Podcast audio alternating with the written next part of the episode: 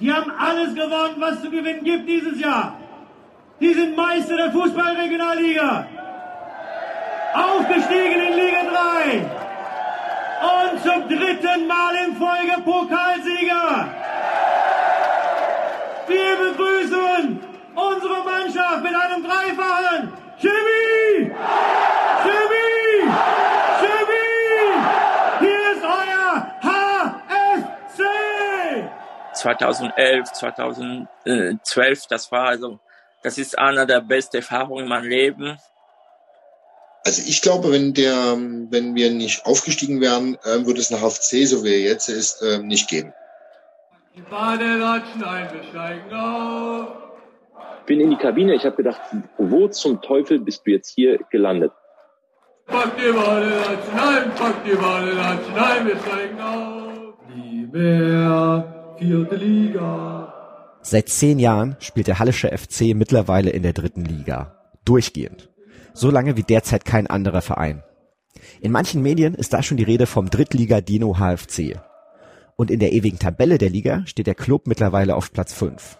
Der Aufstieg im Frühjahr 2012 war der größte Erfolg des Vereins nach der Wiedervereinigung.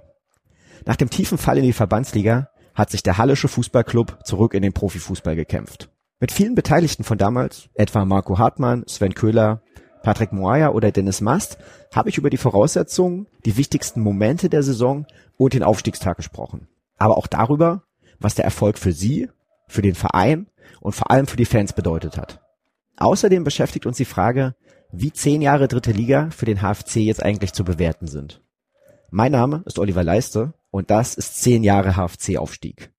Eine Sonderserie des MDR-Podcasts Badkurvenversteher. Badkurvenversteher, der MDR Sachsen-Anhalt HFC-Podcast. Folge 5. Der Aufstieg und seine Folgen. Den großen Emotionen am Aufstiegstag folgte ein Rausch, der die Stadt Halle noch tagelang beflügelte. Eine solche Begeisterung rund um den Hallischen FC hatte es seit Jahrzehnten nicht gegeben. Und es war irgendwie ja, was ganz Besonderes, auch die Tage danach. Es ging ja dann weiter. Wir hatten noch Pokalfinale am Dienstag und dann am Mittwoch oder Donnerstag war, glaube ich, auf dem Marktplatz nochmal.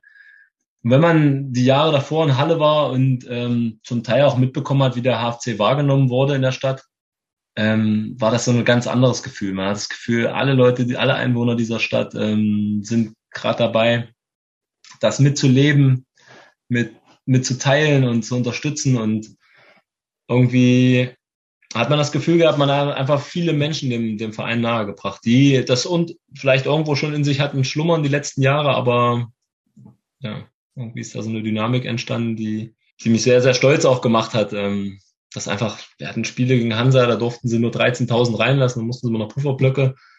Aber du hast dann, die haben sie zum Teil dann die Karten gekoppelt mit Hansa noch in irgendeinem anderen Spiel, dann in der dritten Liga kam dann gegen irgendeine Truppe in der dritten Liga, kamen dann auch 12.000, weil alle einfach einmal zum HFC wollten. Das war in dieses neue Stadion. Das war was ganz Besonderes, was dieser Aufstieg so ausgelöst hat. Der, der das erzählt, ist Marco Hartmann. Der hat zu dieser Zeit schon fünf Jahre beim HFC gespielt und das könnt ihr in den anderen Folgen eins bis vier nachhören, hat er auch einen entscheidenden Anteil am Aufstieg in die dritte Liga. Neben der Meisterschaft gewann der Hallische FC auch den Landespokal. Nico Kanitz, der damalige Kapitän, hat es neulich etwas flapsig gesagt, dass der HFC damals ja jedes Jahr im DFB-Pokal spielen durfte. Doch wirklich übertrieben ist das nicht, denn zwischen 2008 und 2012 hieß der Landespokalsieger in fünf Jahren tatsächlich viermal Hallischer FC. Mit gleich zwei Pokalen im Gepäck, der Meisterschale oder dem Meisterpokal, je nachdem wie man das nennen möchte, und eben dem Landespokal fuhr der HFC dann zum großen Empfang auf dem Marktplatz. Tausende Fans feierten dort ihre Helden. Wenn man dagegen sieht, wie vergleichsweise wenig Fans sich in den letzten Jahren phasenweise ins HFC-Stadion verloren haben, begreift man, wie groß die Euphorie in jenen Tagen war. Ich habe euch noch mal ein paar Szenen vom Empfang auf dem Marktplatz herausgesucht. Also Anlage aufdrehen und genießen.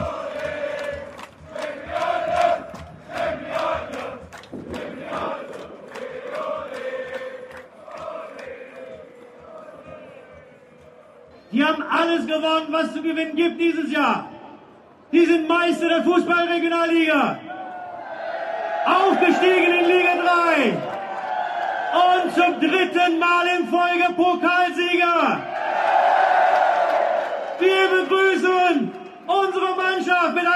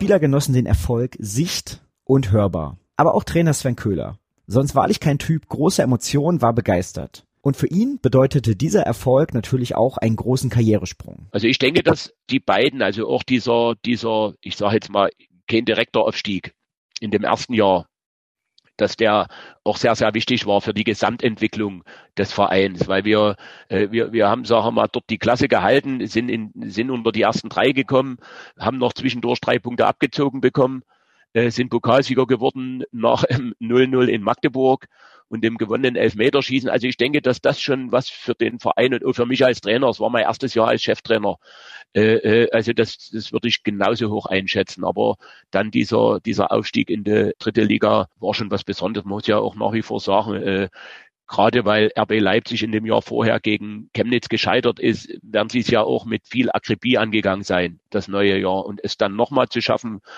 äh, äh, vor so einer Mannschaft einzukommen, ja, denke ich, war schon was Besonderes. Ich glaube schon, dass es ein Unterschied ist. Äh, wenn man die ersten drei Ligen nimmt, dann ist natürlich immer die dritte Liga, die, die mm, sich am schlechtesten fühlt von der Wertschätzung her, auch was das Finanzielle angeht. Aber wenn man, wenn man anders rangeht und sagt, äh, man entscheidet zwischen Regionalliga und dritter Liga und man sieht das ja auch äh, jetzt, dann ist das ein Riesenunterschied. Und diese dritte Liga, die hat einen ganz anderen Fokus. Sie wird ga- ganz anders bewertet in der öffentlichen Wahrnehmung.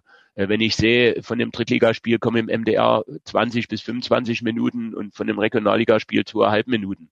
So, also äh, das ist schon in der öffentlichen Darstellung was ganz anderes und auch in der sportlichen Wertigkeit.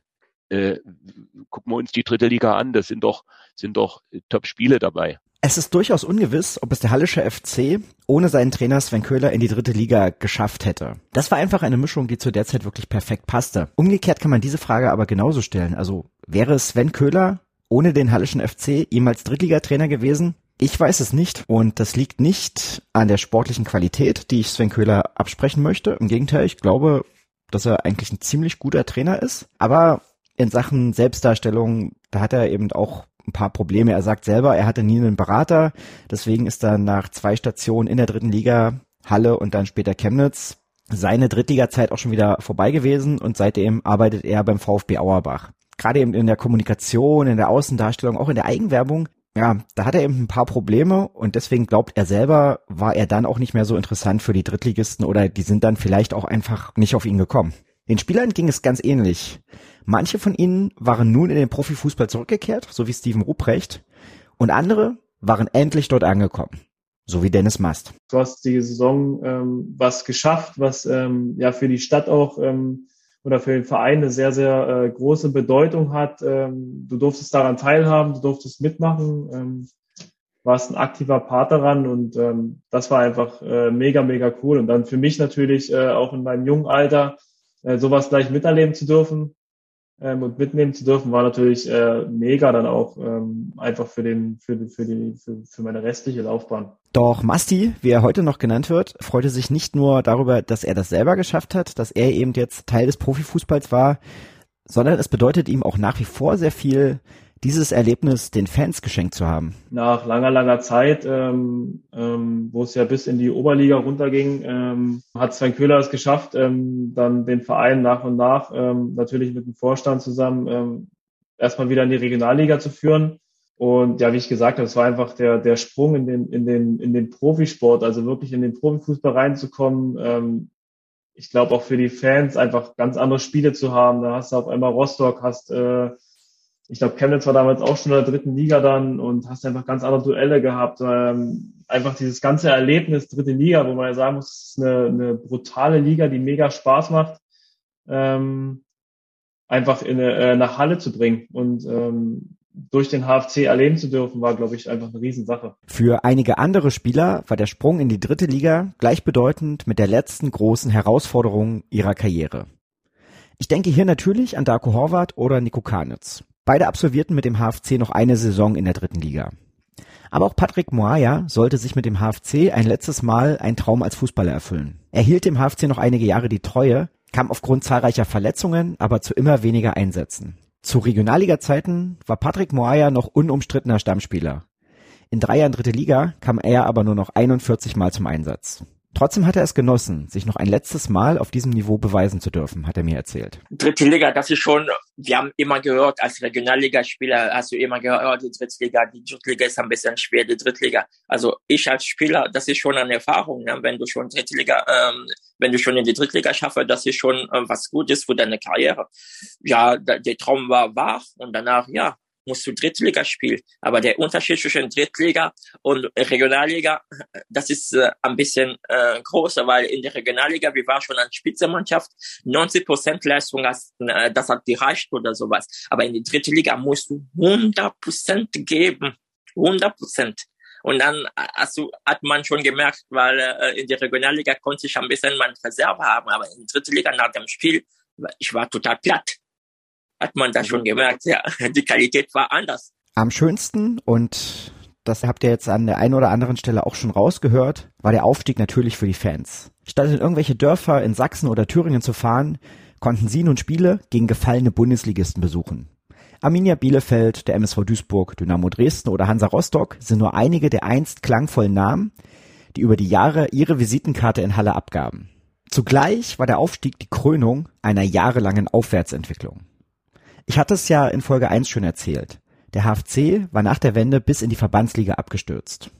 Danach stagnierte er jahrelang in der Viertklassigkeit. Dieses Gefühl, dabei gewesen zu sein, als ihr HFC nach langem Schlaf endlich wieder erwachte, das war es, was viele Fans zwischen 2008 und 2014 für den Hallischen FC begeisterte. Und auch Fan Michael Bendix hat die Gefühle und Emotionen von damals noch genau vor Augen.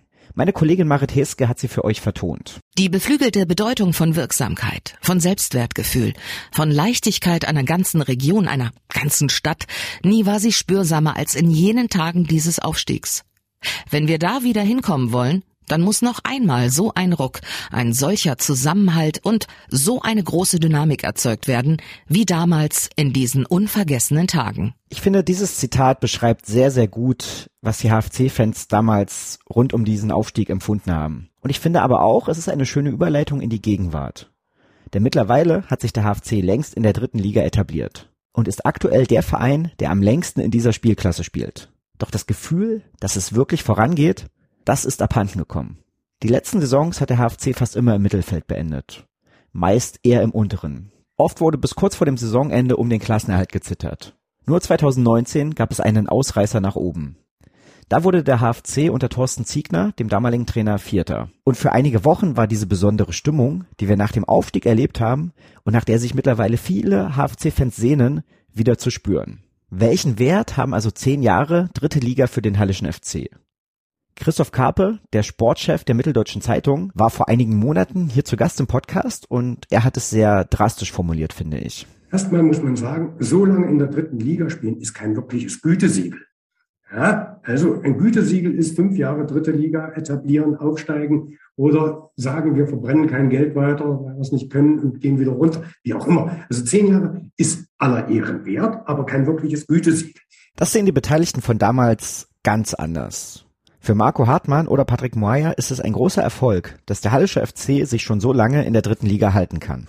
Ich finde das, ich finde das auf keinen Fall so negativ. Sehe ich überhaupt nicht so. Natürlich verbrennst du Geld, weil wenn du Geld, aber wo verbrennst du kein Geld im Fußball? Machen wir uns nichts vor. Gehst in die zweite Liga, kriegst du vielleicht das Zehnfache an Fernsehgeldern, aber die schießt du genauso raus zu Spielerverträgen, äh, wie du es in der dritten Liga auch nur machst.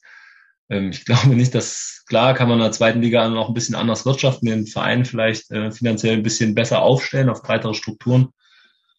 Aber wir haben genug Vereine gesehen, die dort viel Geld in die Hand genommen haben in der dritten Liga. Und es gibt ja jedes Jahr wieder Vereine, die riesen Ideen haben. Mittlerweile auch mit Investoren oder was, was die da vorhaben. Diese Vereine existieren dann zwei Jahre später nicht mehr. Oder finden sich Alemannia Aachen äh, mittlerweile seit zehn Jahren, seitdem der HFC in der dritten Liga konstant spielt, jetzt irgendwo in der Regionalliga und spielen dann nicht mal mehr oben mit. Also das ist ein Verein, der hatte Bundesliga-Format.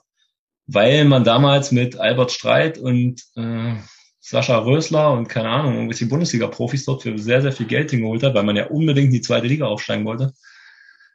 Gefährlich, gefährlich. Ähm, natürlich trotzdem muss eine Perspektive da sein. Ne? Die Perspektive darf nicht sein, okay, wir sind Drittligist und bleiben Drittligist. Das wird sehr, sehr unsexy und wird die Leute auch nicht mehr anziehen. Also das Einzige, was, was zieht auf, auf Sicht, ist natürlich, dass man versucht, Zweitliga-Fußball anzubieten. Ähm, das könnte wieder eine Dynamik in Halle auslösen, vielleicht nach einer Corona-Pandemie, die Leute wieder ins Stadion ziehen und wieder eine ähnliche Unterstützung in der Stadt so hervorzurufen. Das ist, das ist, steht außer Frage. Trotzdem sehe ich zehn Jahre dritte Liga auf keinen Fall negativ. Also, weil aus dieser Regionalliga rauszukommen, schaut es euch an. Kartais Jena, Chemnitzer FC, Energie Cottbus, das sind alles Mannschaften, die zwischenzeitlich mal zweite Liga gespielt haben. Während der HFC zehn Jahre Drittliga gespielt, die dümpeln jetzt in der Regionalliga.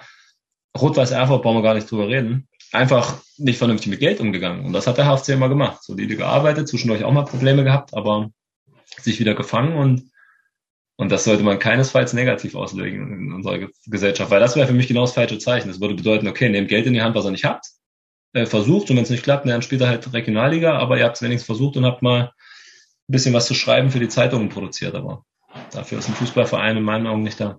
Natürlich kann man richtig stolz sein, weil äh, es gibt nicht so viele Mannschaften, die zehn Jahre in die Drittliga geschafft haben. Ne? Äh, also wenn ich da drüben sehe, da ich gucke auf äh, unsere Freunde da Erfurt, ich, ich schaue nach Chemnitz oder sowas, ich schaue nach Jena.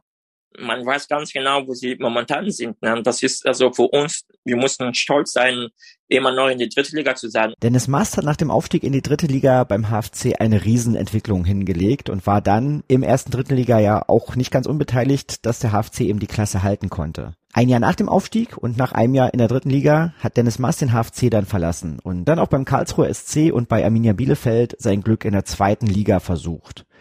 Dort konnte er sich dann nicht so richtig behaupten und landete schließlich bei den Würzburger Kickers. Von dort kehrte er 2019 zum HFC zurück.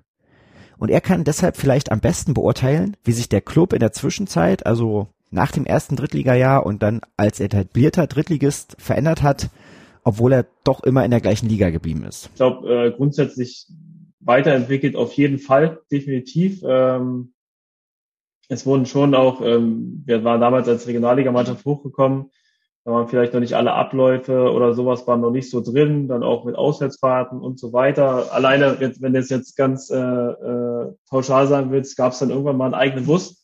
Klingt jetzt doof vielleicht äh, für den Außenstehenden, aber wenn du halt jedes Wochenende acht Stunden auf so einem Zweisitzer sitzt äh, und dich da irgendwie zusammenkrebelst, ist halt irgendwie nächsten Tag Spiel ein bisschen äh, doofer als die Busse ähm, von, sag ich mal, Fußballvereinen, wo du ein bisschen ähm, dich breit machen kannst und lang machen kannst.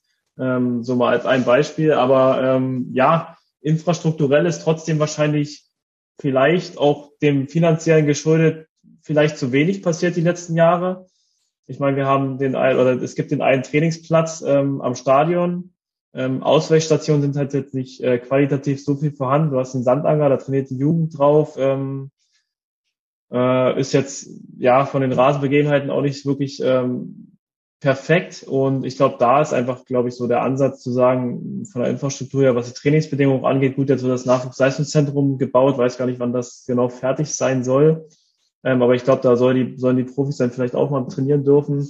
Ähm, muss man darin vielleicht die Hoffnung setzen. Aber ich glaube, da ähm, sind so ein, zwei Dinge noch, die sicherlich verbesserungswürdig sind. Aber ansonsten, glaube ich, hat sich der Verein im, Großen und Ganzen schon trotzdem weiterentwickelt, definitiv. Ähm, es wird immer geschaut, jetzt auch aus Spielersicht, dass, äh, dass alles gegeben ist, dass alles da ist, ähm, dass es dir an nichts fehlt. Wenn du neu in der Stadt bist, wird sich um, äh, um, um Wohnung bemüht, etc., dass du wirklich dich von Anfang an hier wohlfühlen kannst. Und ähm, ich glaube, das, was, was ich jetzt von vier noch mitbekommen habe, jetzt mal vom HFC abgesehen, ähm, denken immer viele, oh, jetzt wechsle ich nach Halle. Halle, das ist im Osten, das kann ja auch gar nicht schön sein.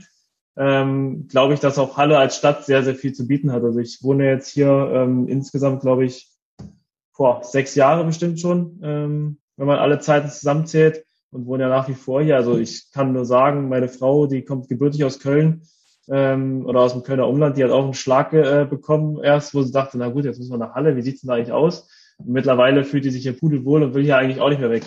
Also ich glaube, das ist so ein äh, sehr, sehr harmonisches Zusammenspiel, dass Halle eigentlich eine richtig coole, kleine, äh, süße Stadt ist und der HFC einfach, äh, ja, wie das Stadion auch, halt mittendrin steht. Ne? Ähnlich sieht es auch Jens Rauschenbach, der aktuelle HFC-Präsident. Der war vor einigen Tagen erst zu Gast hier im Podcast und sagte dabei, also wenn wir uns in Ostdeutschland anschauen, wer da alles weg ist oder wer irgendwo rumdümpelt, dann brauchen wir uns mit vielen Dingen nicht zu verstecken. Wir haben ein tolles Stadion, wir kriegen ein Nachwuchsleistungszentrum. Äh, entscheidend ist jetzt auch noch eine, eine, eine geile Truppe zu haben, die auch spannenden Fußball spielt. Und äh, bei den Gesprächen, die ich jetzt geführt habe, muss ich sagen, also über graue Maus rede ich da nicht. Also leider neigt der Hallenser manchmal dazu zu sagen, oh, ist doch alles, wie geht's dir so? Nicht so schlecht. Und hm, ja, also dafür sehe ich gar keinen Grund. Äh, also da können wir auch stolz sein und äh, der HFC wird sich da nicht äh, in irgendeiner Form unter Wert verkaufen. Also da muss man klar sagen, da muss auch mal ein bisschen die Brust rausgehen und da müssen wir auch mal die Position ein bisschen klarer machen. Wir äh, sehen uns nicht als Graumaß. Jens Rauschenbach ist zwar erst seit 2019 HFC-Präsident, mit dem Club ist er aber schon viel länger verbunden. Denn als Projektsteuerer hat er den Stadionneubau, der ja so wichtig für diesen Aufstieg des HFC war, maßgeblich mitorganisiert. Ja, es war nicht ganz der erste Berührungspunkt. Ich war vorher auch schon äh, zu den Spielen, aber das war so der Punkt, wo äh, Michael Schädlich und ich äh, in verschiedenen Rollen dann sehr eng zusammengerückt sind. Er als damaliger Vereinspräsident, ich habe damals für die Stadt und für das Land das Projekt organisiert. Das heißt, wir haben da eng, eng zusammengearbeitet. Und das war natürlich schon äh, toll. Also wie gesagt, ich, wenn ich an, an den Moment denke, wie wir da im Stadion standen, wie, wie die Feiern waren, das habe ich auch alles noch äh, präsent. Da denkt man solchen Tagen jetzt nochmal nach, äh, auch wo die Jungs jetzt am Samstag alle da waren. Also es war schon so, dass man in dieser Zeit so eine Aufbruchstimmung mitgenommen hat äh, und dann auf dem Markt äh, stand äh, oder auf dem Balkon. Also das war schon gut und äh, da hat man gemerkt, dass der HFC dann auch in die Stadt kommen kann. Und das ist halt auch eine Aufgabe, die wir jetzt wieder haben. Das ist vielleicht die richtige Stelle, um auch Michael Schädlich nochmal zu würdigen. Denn dessen Wirken rund um den HFC und vor allem rund um diesen Aufstieg und den Stadionneubau kam in dieser Serie ja bislang leider etwas kurz, was natürlich auch daran lag, dass Michael Schädlich selbst uns für diese Serie nicht zur Verfügung stand. Und auch er hat schon davon geträumt, den HFC in die zweite Liga zu führen. Doch, und da möchte ich mich jetzt der Frage, die ja Christoph Karpe irgendwie auch ein bisschen impliziert hat, anschließen und fragen, Wann ist es denn soweit, Herr Rauschenbach? Wann kann der HFC tatsächlich mal wieder um den Aufstieg mitspielen? Das Thema dritte Liga haben wir diskutiert. Also es gibt keinen Grund, das jetzt permanent zu feiern, aber es ist trotzdem ein Wert an sich, den wir sagen muss, den viele andere nicht, nicht erleben können, äh, im Profifußball zu sein. Da sind wir stabil geblieben durch alle Krisen. Wir sind im Profifußball. Wir wissen, dass wir nicht mit den Verrückten dieser Liga mithalten können, wollen das auch nicht. Wir müssen unseren eigenen Weg gehen. Und der heißt halt in Schritten. Und das heißt auch nicht so, wenn Christoph Karpe sich jetzt wünscht, morgen steigen wir auf und Rauschenbach, das Geld muss her, dann sage ich ganz klar, diese Wege, die wir da äh, äh hätten, die haben, wollen wir nicht. Also Investoren, Mäzene, bei uns geht's nur mit Mitgliedern, mit Zuschauern, mit Sponsoren. Und das ist der mühsame Weg. Aber genau den mühsamen Weg wollen wir zusammen gehen im Verein. Und da kann es passieren in dieser Liga, dass wir äh, ein Stück nach oben gespült werden, dass wir vielleicht auch in den nächsten zwei, drei Jahren eine Chance haben. Aber wir können jetzt äh, nicht sagen, nächstes Jahr spielen wir um den Aufstieg, weil Christoph nicht mehr in der dritten Liga spielen will da muss man immer ein bisschen die Relation sehen. Halten wir nochmal fest. Der Hallische FC spielt jetzt seit zehn Jahren in der dritten Liga, geht bald in sein elftes Jahr und das ist wirklich auch ein Erfolg. Das muss ich hier an dieser Stelle nochmal sagen. Der HFC ist einer von 56 Profifußballvereinen in Deutschland. Könnt jetzt gerne selber googeln, wie viele Vereine es gibt. Es sind eine Menge. Und da gehört der HFC zu den besten 56 und meistens ja sogar zu den besten, sagen wir mal 50. Und diese Leistung auch zu würdigen, das kommt manchmal ein bisschen kurz. Da nehme ich mich auch gar nicht raus. In unserem Podcast ist das natürlich auch immer so. Man findet es persönlich auch interessanter, glaube ich, wenn eben eine positive Entwicklung da ist, wenn man eher über einen möglichen Aufstieg spricht, als wenn man wieder darüber spricht, ob man jetzt 13. wird oder vielleicht gerade so den Abstieg verhindert. Also das geht mir persönlich auch ganz genauso. Und trotzdem ist es eben ein großer Erfolg, seit so vielen Jahren in der dritten Liga zu spielen. Und selbst wenn der Aufstieg in naher Zukunft mal gelingen sollte, für den HFC würde es auch dann sehr schwer, sich in der zweiten Bundesliga zu halten, ist Mike Waagefeld überzeugt. Wir brauchen nur bloß mal gucken, welche Mannschaften sind denn jetzt aus der ersten Liga abgestiegen oder wer spielt denn jetzt in der zweiten Liga? Ne? Wir haben HSV, Schalke, äh, äh, Bremen. Ne? Jetzt hast du Kaiserslautern, ist in der dritten Liga. Kaiserslautern vor zehn Jahren, fragt mal einer, wo, wo wenn einer gesagt hätte, in zehn Jahren spielt Kaiserslautern in der dritten Liga. Ähm, ich glaube nicht, dass das äh, ähm, viele äh, bejaht hätten. Ne? Und ähm, natürlich muss es der Anspruch vom HFC sein, ähm, irgendwann mal diesen Aufstieg äh, in diese zweite Liga zu versuchen.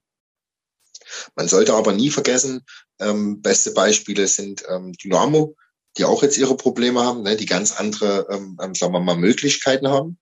Ne, man hat natürlich das Gegenbeispiel auch mit Aue, die jetzt dieses Jahr leider eben auch Probleme haben. Ähm, Rostock, ne, ähm, als Aufsteiger jetzt, das ist alles nicht ganz so einfach.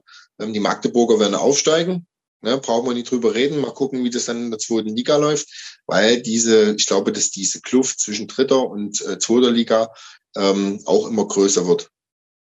Und ähm, dass es schon schwierig ist, sich dann auch dort zu etablieren. Deswegen glaube ich, so dritte Liga, natürlich mit dem Augenmerk mal einen Aufstieg in die zweite Liga und dort vielleicht versuchen, sich irgendwie zu etablieren.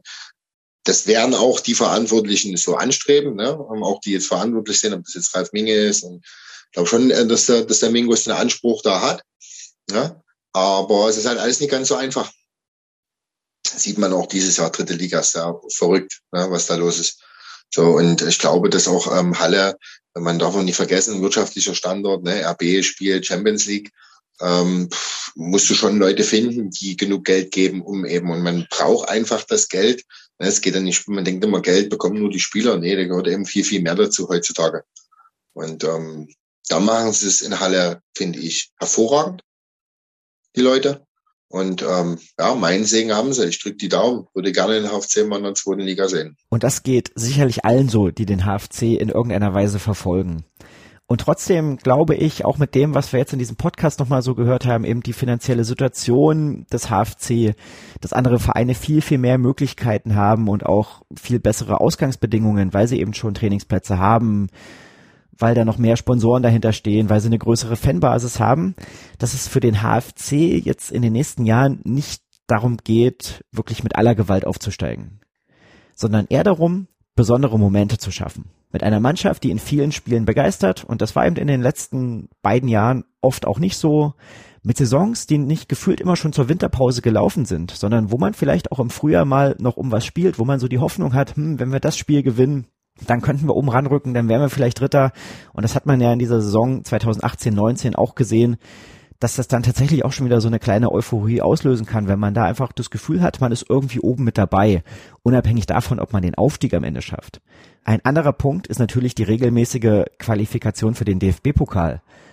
Wir erinnern uns, rund um diesen Aufstieg in die dritte Liga hat der HFC in fünf Jahren viermal den Landespokal gewonnen und sich so für den DFB-Pokal qualifiziert. Das bringt natürlich einerseits Geld, das bringt aber auch ein tolles Spiel zu Saisonbeginn, wenn man eben gegen eine große Mannschaft spielen darf, wenn man da eine gute Leistung zeigt. Auch das kann die Fans begeistern und das kann einem eben ein bisschen helfen, in der Saison auch darüber eine positive Stimmung zu kreieren. So in den letzten Jahren sah es jetzt sehr, sehr schlecht aus, was den DFB-Pokal anging beim Hallischen FC. Insofern fehlen natürlich auch solche Spiele oder auch mit einer großen Offenheit für die Belange der Fans kann es den Rot-Weißen gelingen, wieder eine Aufbruchsstimmung und vielleicht sogar eine gewisse Euphorie zu erzeugen. Und dass der Hallische FC die Chance hat, das in einer Profiliga zu versuchen, das hat er jenen Männern zu verdanken, die 2012 vor zehn Jahren den Aufstieg in die dritte Liga geschafft haben. Also ich glaube, wenn der, wenn wir nicht aufgestiegen wären, äh, würde es eine HFC, so wie er jetzt ist, äh, nicht geben. Das war auch klar, das wussten wir auch. Es hieß auch ähm, ganz klar, dass, mir, dass dieser Zwei-Jahresplan, ja, Zwei-Jahresplan, aber äh, wenn man es ganz ähm, richtig nimmt, war es doch schon hinter den Kulissen, denke ich, vom, vom, von den Verantwortlichen ähm, ein, ein quasi ein Einjahresplan. durch dieses Stadion. Ne? Es, da hängt ja sehr viel dran. Ne? Es kostet ja auch ein bisschen Geld. Und ich glaube, wenn wir nicht aufgestiegen wären, wäre es schwer geworden, eine Mannschaft zu halten, die das die Möglichkeit hätte. Na, weil, sag mal, wenn du an den letzten Spieltag gesponnen, sage ich jetzt mal, scheiterst du. Das ist dieses, diese Euphorie, diese, diesen Lauf, dieses alles, was du hast, ist, glaube ich, in dem nächsten Jahr ist, ist, ist weg. So, und ähm, dann würden auch Leute ähm, ähm weggeholt, glaube ich, die dann, ne, oder, oder wer würden dann gehen, was verständlich ist, absolut. Und ähm, gehen wir davon aus, der hätte es in dem zweiten Jahr auch nie gepackt. Ja, würde es ihm vielleicht äh, so gehen, ich weiß es nicht, aber vielleicht so wie, wie, wie es jetzt Erfurt geht, ne? Rot-Weiß Erfurt hat auch lange Jahre in der dritten Liga gespielt und hat auch, sagen wir mal, ähnliche Voraussetzungen wie der HFC, nämlich ein neues Stadion. Vielleicht nicht ganz so passend wie das in Halle. Durch die Laufbahn sind da die Wege natürlich relativ weit, aber eben auch ein absolut drittligataugliches Stadion. Die wirtschaftlichen Grundvoraussetzungen sind auch ähnlich. So weit sind Halle und Erfurt ja jetzt geografisch auch nicht auseinander. Doch Erfurt hat nach vielen schwierigen Jahren in der dritten Liga und finanziellem Harakiri den Absturz in die Oberliga erlebt. Von dort haben sie sich jetzt gerade zurückgekämpft, sind wieder in die Regionalliga aufgestiegen. Aber dass es dort nicht leicht wird durchzukommen, das haben wir jetzt wirklich an vielen Stellen in diesem Podcast gehört. Der Hallische FC dagegen spielt seit zehn Jahren in der dritten Liga und wird auch in der kommenden Saison dort antreten. Und das können wir zum Ende dieses Podcasts ruhig nochmal festhalten. Das ist ein großer Erfolg für den Hallischen FC für seine Spieler, Trainer und auch für die Stadt Halle. Und damit wollen wir an dieser Stelle zum Ende dieses Podcasts kommen. Und dazu möchte ich abschließend noch ein paar Leuten danken. Das sind natürlich in erster Linie die Beteiligten von damals, die mir für Interviews in diesem Podcast zur Verfügung standen. Nämlich Mike Wagefeld, Patrick Moaya, Dennis Mast, Marco Hartmann und Sven Köhler. Genauso danken möchte ich Henrik Kranert, dem Journalisten, der damals für die MZ über den Stadionneubau berichtet hat, und Dagmar Sabadosch, der früheren Oberbürgermeisterin von Halle. Auch sie standen für Interviews in diesem Podcast zur Verfügung. Außerdem gehört habt ihr Steven Ruprecht, Nico Kanitz, Jens Rauschenbach und Christoph Karpe mit Zitaten, die schon in früheren Folgen des Badkurvenverstehers zu hören waren. Und besonderer Dank geht auch noch an meine Kollegen Julian Bremer und Marit Heske, die mich bei diesem Projekt unterstützt haben. Und an Michael Bendix, treuer Fan des HFC, treuer Fan in unserer Facebook-Gruppe. Die heißt genau wie dieser Podcast Bartkurvenversteher. Und er hat eben auch ein, wie ich finde, sehr schönes Zitat für diesen Podcast beigesteuert, was wir dann neu vertont haben. Ganz wichtig zum Abschluss natürlich auch noch. Euch vielen Dank fürs Zuhören bleibt uns und dem HFC gewogen und dann werden wir uns alle in der neuen Saison 2022-23 wiederhören. Mein Name ist Oliver Leiste. Vielen Dank für eure Zeit, die ihr mit diesem Podcast verbracht habt und bis bald. Badkurvenversteher, der MDR Sachsen-Anhalt HFC Podcast.